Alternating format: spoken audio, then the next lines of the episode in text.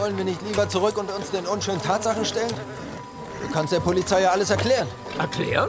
Du glaubst, Erklärungen erklären irgendwas? Finde schon. Ha, dein Bild von der Welt ist sehr schlicht, Sancho. Wie rührend. Ja, du bist der echte Don Quixote. Zweifelst du daran? Hör zu, weißt du noch, vor ungefähr zehn Jahren, da habe ich hier einen Film gedreht.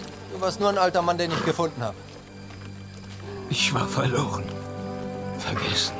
Genau, und dann habe ich dich gefunden und dachte, der hat ein interessantes Gesicht. Der heute ein ideales Gesicht, um Versicherung zu verkaufen. Ich stehe tief in deiner Schuld, Sancho. Dank dir lebe ich wieder. Du erinnerst dich echt nicht mehr? Don Quixote de la Mancha. Der Ritter von der traurigen Gestalt. Hier, um das alte Rittertum wieder aufleben zu lassen. Auf ausdrücklichen Wunsch des Himmels.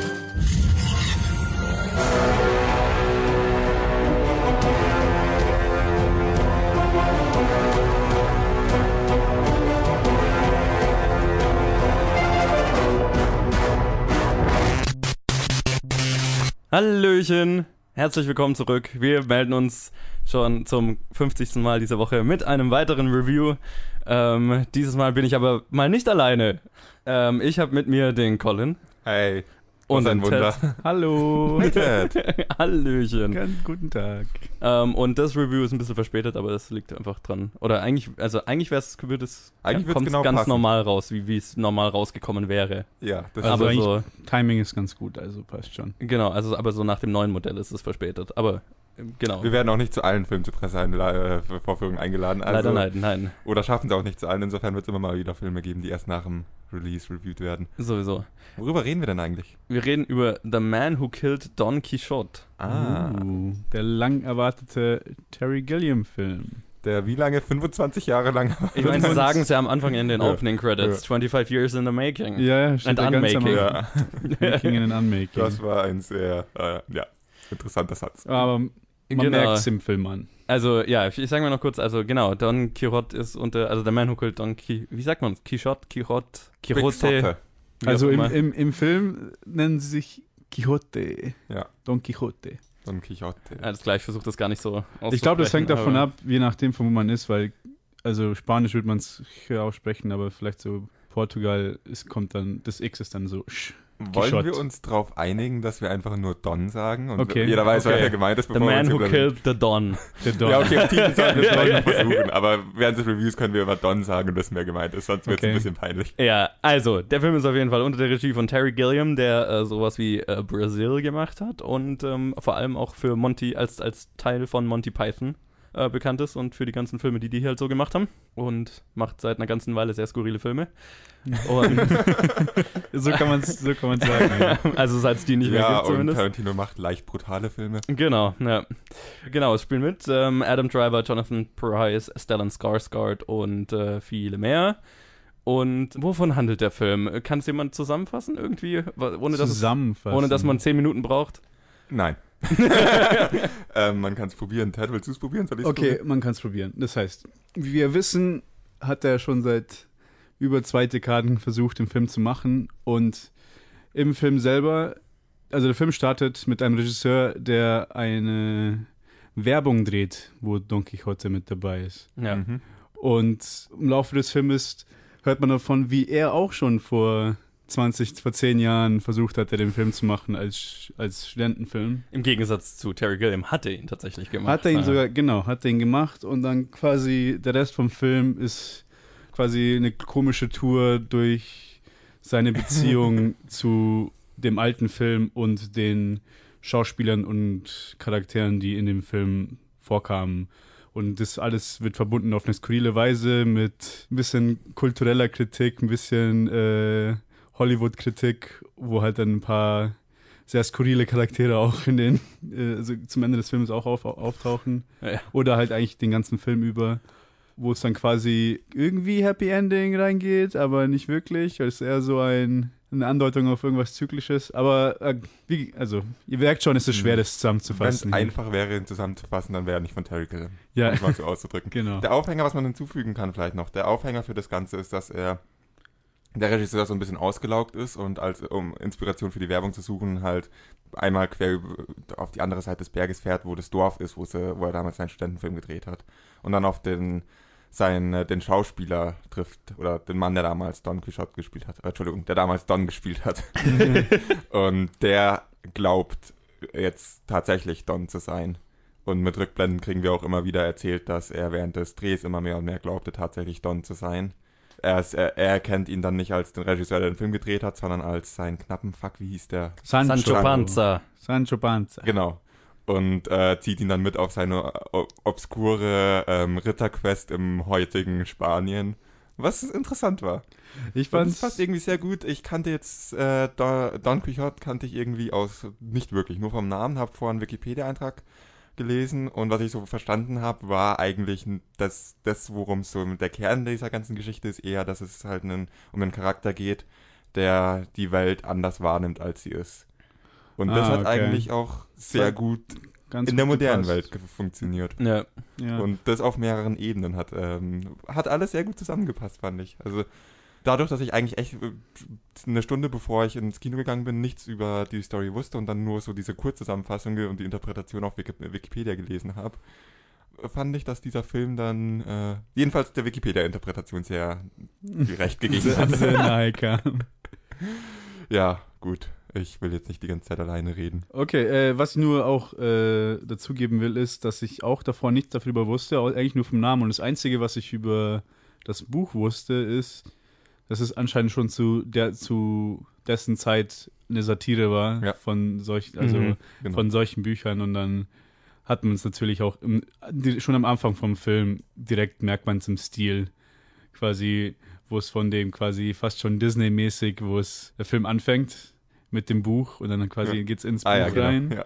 Und dann sind wir auf einmal in der, in der Werbung und vollkommen skurril. Und dann geht man sofort aufs Set und dann geht es schon richtig schnell in, in, in, in Satire über. Und dann merkt man sofort, dass der Ton halt direkt getroffen wurde eigentlich. Und von da aus nur noch crazier wurde.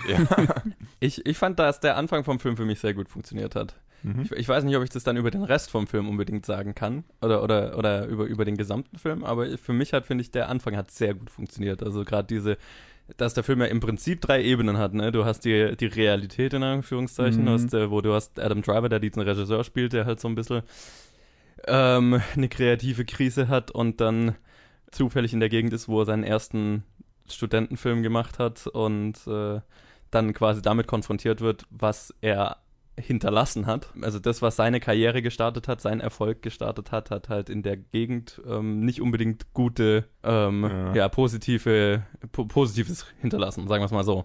Also du hast den Hauptcharakter, seinen Hauptdarsteller, der halt so, der, der den Film nicht mental besonders gesund überstanden hat und ähm, dann äh, ist halt irgendwie das Kaff so ein bisschen zu einer Touri-Ecke geworden und der Hauptdarsteller wurde irgendwie so gezwungen, als Don Quixote aufzutreten oder so.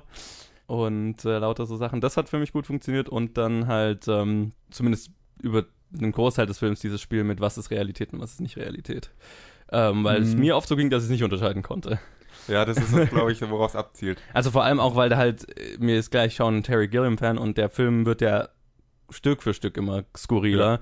Und ähm, das heißt, irgendwo ist ein Punkt erreicht, wo dann auch skurrile Dinge passieren und ich und ich sie einfach akzeptiere. Mhm. Zum Beispiel, sie sind einmal in so einem Flüchtlingsdorf oder wie auch immer man das nennen will, so, wo halt lauter Flüchtlinge Ah, ja, untergekommen sind. Und da passieren sehr skurrile Dinge und ähm, das stellt sich dann halt als nicht das raus, was es ist. Und ich habe das aber für bare Münze genommen, weil ich habe mir Mhm. gedacht, okay, ich bin, ich, Ja, ja, ich dachte, ich habe schon akzeptiert, was, was Sache ist. So.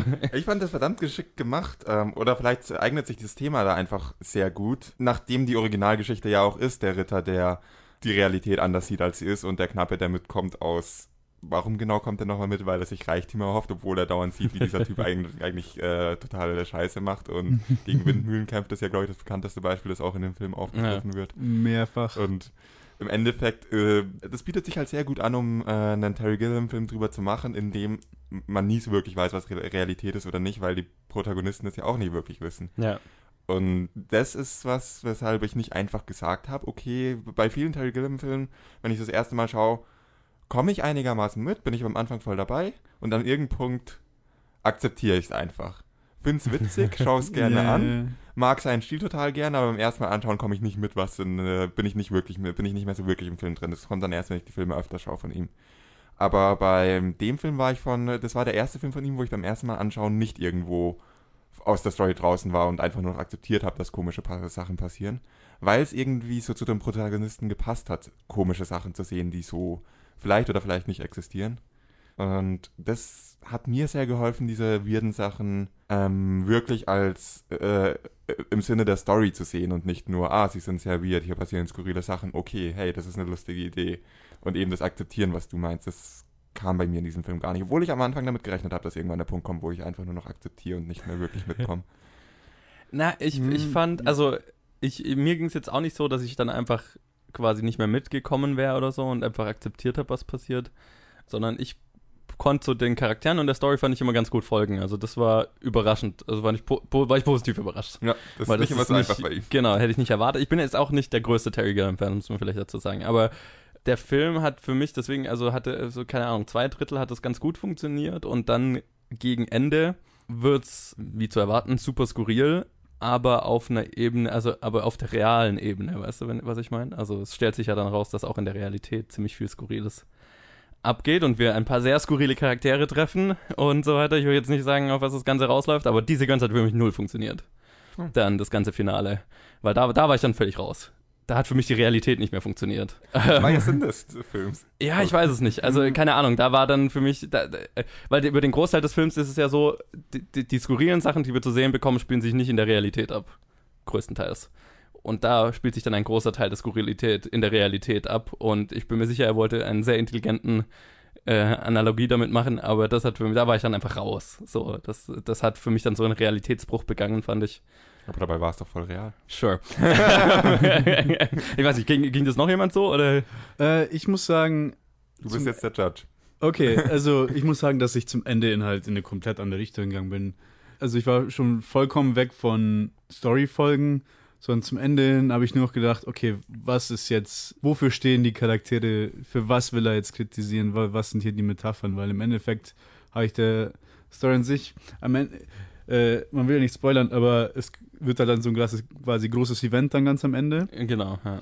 was ja quasi so ein, auch ein großes Setpiece ist. Aber im Endeffekt gibt es da sehr like, markante Charaktere, wo du denkst, okay, Ich glaube, um Äh, es den Zuhörer, sorry, wenn ich dich kurz unterbreche, um es den Zuhörer hier einfacher zu machen, ohne zu spoilern, am Ende spielt sich in der Realität etwas ab, wo sich ganz viele Leute mittelalterliche Kostüme anziehen. Und es Ja, plötzlich real genau, wird. so eine, Und es ist kein Spoiler so, also so einfach nur ein Kostümball im Endeffekt. ja, so ein, genau, ein Eine Kostümball. extreme Version Ja. davon, sozusagen. Ja. Es hat schon angefangen, Anfang des Filmes, weil da, wo dann der Protagonist, wenn Adam Driver quasi das Set verlässt, um Inspiration zu suchen, dann will er das ähm, Dorf besuchen.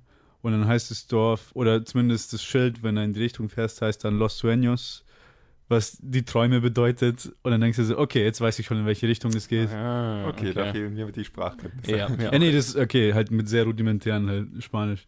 Aber hat, konnte ich mich schon auf was einstellen und dann hat, geht's halt durch den ganzen Film über, ist halt so ein Hin und Her von einem unzuverlässigen halt Erzähler, also Mhm. als also als Adam Driver als der Regisseur, das halt die ganze Zeit hin und her geht zwischen irgendwelche Fantasie und dann geht's zurück zur Realität und dann man weiß an manchen Stellen nicht, okay, in welche Richtung wird's jetzt gehen.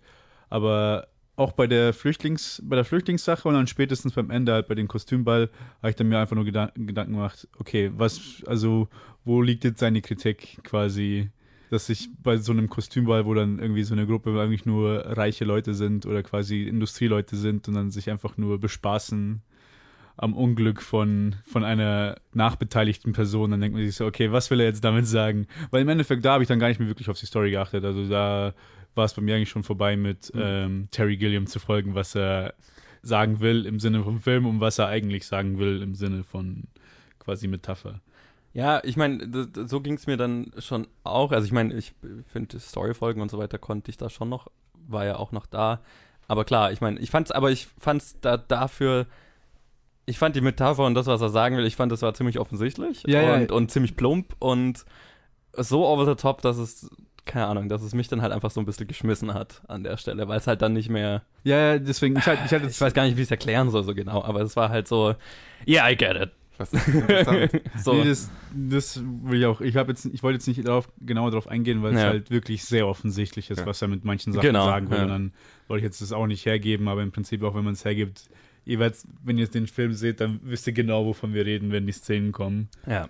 Das heißt, man weiß, man weiß sehr genau, eigentlich was mich, was mich mehr interessiert hätte, hätte das halt, hätte das halt ein bisschen mehr, wie ich am Anfang das Gefühl hatte, dass er mehr eine sehr persö persönliche Schiene gehen wird, mit quasi Adam Driver als die Substitution für Gilliam als Regisseur, der quasi mit derselben Story jahrzehntelang beschäftigt ist Mhm. und dass er ein bisschen mehr in die Richtung geht, aber dann im Endeffekt hat er dann so, hat er sich von den Sachen, die er dem Publikum zeigen will, hat er sich in ein paar Richtungen aufgespalten und dann waren die Sachen halt sehr offensichtlich und ja. also die haben nicht wirklich quasi den Effekt gehabt, den er wahrscheinlich erzielen wollte, um ehrlich zu sein. Ja, du, du hast gerade was Interessantes gesagt, fand ich, nämlich dieses, dass ähm, es über den über einen langen Teil, Teil des Films einfach eine sehr persönliche Geschichte für Adam Drivers Charakter ist und so Mhm. quasi eine persönliche Suche und Reise für ihn. Und ähm, genau, und f- stimmt, also es ist mir so gerade so ein bisschen klar geworden, am Ende bewegen wir uns dann so ein bisschen weg von ihm. Also wir sind schon immer noch, er ist immer noch unser Protagonisten, wir sehen alles durch seine Augen, aber die Message und, und den Punkt, den er am Ende machen will, ist nicht mehr was über Adam Drivers Charakter, sondern über was Größeres und wir haben einen Haufen andere Charaktere, die da irgendwelche Analogien sind und was weiß ich. Und wir sind so ein bisschen weg von dieser persönlichen, innerlichen Geschichte von Adam Driver, hatte ich das Gefühl.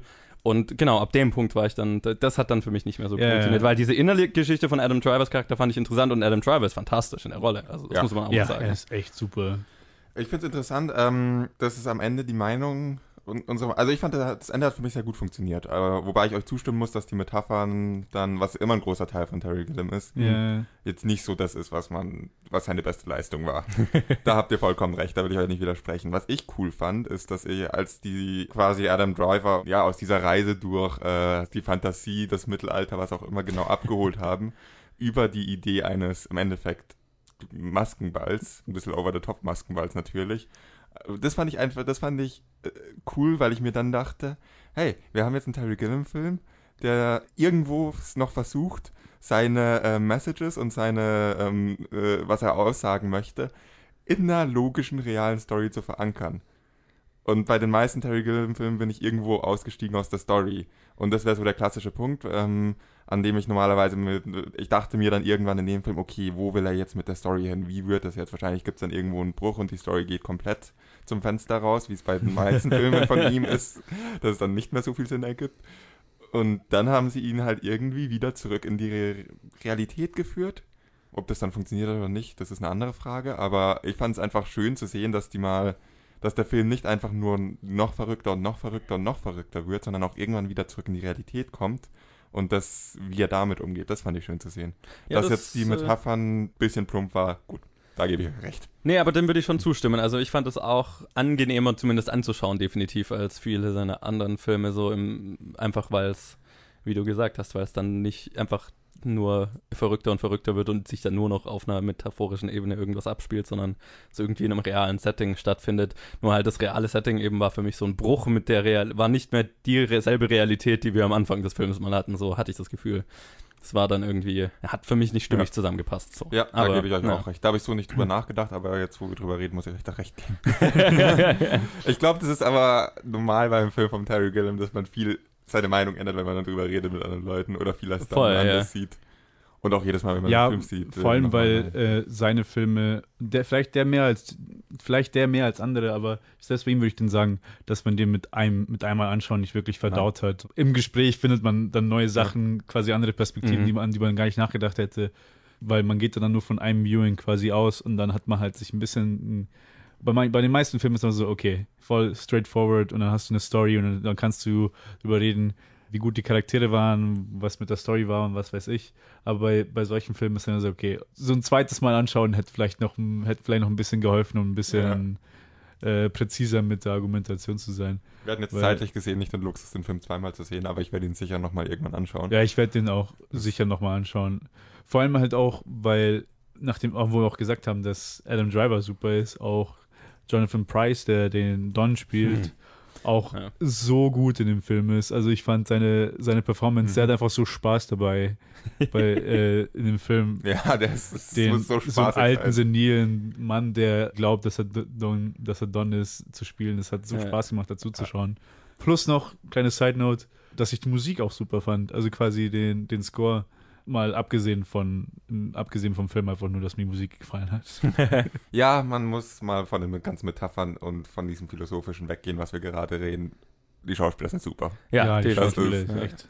Da Wahnsinn. kann man, da kann man Und- nichts beklagen. Adam Driver haben wir jetzt schon irgendwie mehrfach, mehrfach gesagt. Der kann richtig gut Schauspieler. Er kann so viel mehr als einen Star Wars Villain spielen und das sieht man in dem Film richtig gut. Das äh, muss man einfach mal sagen. Er ist richtig fantastischer Schauspieler. Er ist Ja. echt gut. Also ich finde es er- super, dass er durchgestartet ist. Ja, Ja. seine Karriere ist super spannend zu beobachten momentan. Ja. Und ich finde es auch cool, dass er jetzt wirklich so komplexe Rollen spielt.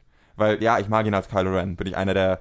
Es gibt viele, die ihn ja dann nicht mögen, aber ich, ich mag ihn als Kylo Ren, aber es ist einfach nur so viel, was man in einem Star Wars-Film an Tiefe hat als Und Charakter. trotzdem ist es Ja. wahrscheinlich der komplexeste Star Wars-Charakter. Ja, Wahrscheinlich, Und auch aber- eigentlich auch eigentlich der fast bestgespielte, um ehrlich zu sein. Ja, voll. Also ich, ich finde, also ich das ist einer mit einer der interessantesten Charaktere, finde Ja. ich. Und also, Aber er ist jetzt nicht zu vergleichen mit seinen Leistungen in Star Wars, nicht zu vergleichen mit dem Black Clansman oder hier in dem Film, finde ich. Terry Gilliam und Spike Lee hintereinander in kurzer Zeit. Das wow, ist- das muss anstrengend sein.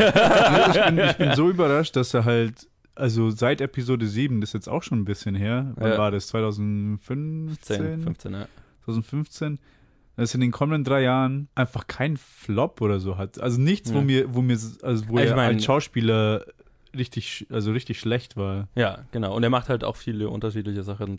äh, Ja. Ja, ja, er macht halt immer wieder interessantes Zeug. Das habe ich mir, äh, habe ich mir letztens schon gedacht. Also er und Ryan Gosling waren für mich die beiden, wo mir aufgefallen ist, die machen, die, die suchen sich ihre Projekte eigentlich sehr klug aus immer Mhm. und machen immer interessante Sachen. Bei manchen Schauspielern, wo du denkst, oh, die können ja nur gut sein, dann bringen sie halt drei miese Filme hintereinander raus oder so. Und Ja. so, hey, was, was ist eigentlich los mit dir, Fassbender?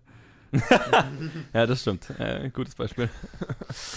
Habt Es ihr noch ist- was zu sagen oder es ist schwer. Ich machen wir ein habe noch Fazit? viel zu sagen, aber irgendwie ist es schwer, über diesen Film zu reden. Es ist wirklich so ein. Er ist so schwer greifbar, dieser Film. Es ist ein Terry Gilliam-Film. Jeder, der für Terry Gilliam-Filme kennt, weiß, warum wir wahrscheinlich gerade Probleme haben, irgendwie viele Sachen in Worte zu fassen. Ich meine, ich finde ihn greifbarer als viele andere. Ja, das aber, stimmt. Das ähm, stimmt und das fand ich sehr angenehm. Ja, das, das hat mir ganz gut gefallen. Ich meine, ich, mein, ich habe jetzt nicht das Bedürfnis, ihn nochmal zu sehen in nächster Zeit. Ähm, Wenn er dann mal auf DVD rauskommt. ja, ich, ich Ja. kann ich mir vorstellen. Nächstes Ähm, Jahr dann. ich, ich fand ihn gut, aber jetzt auch nicht umwerfend. Aber ich, ich, ich freue mich für Terry Gilliam, dass er nach 25 Jahren den Film endlich machen konnte. dass er Ja. endlich geschafft Das ist cool.